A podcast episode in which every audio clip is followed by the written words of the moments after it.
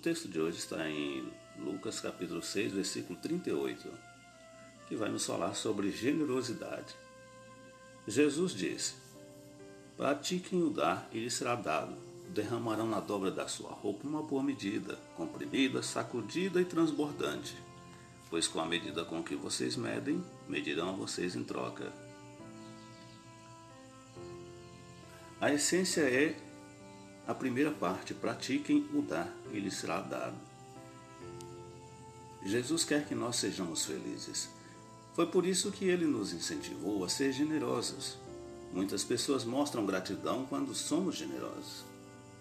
É claro que nem todo mundo vai ser generoso, mas algumas pessoas podem ficar com vontade de ser generosas.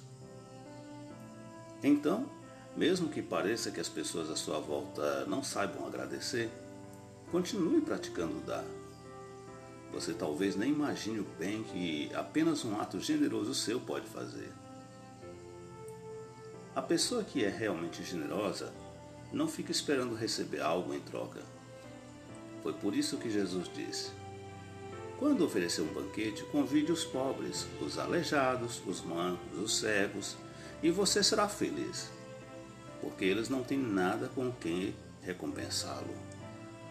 Lucas capítulo 14, versículos 13 e 14. A Bíblia garante em Provérbios capítulo 22, versículo 9: A pessoa generosa será abençoada. E no Salmo 41, versículo 1, ela confirma: Feliz aquele que mostra consideração ao de condição humilde.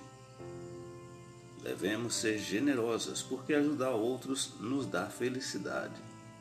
Tenham todos uma boa quinta-feira.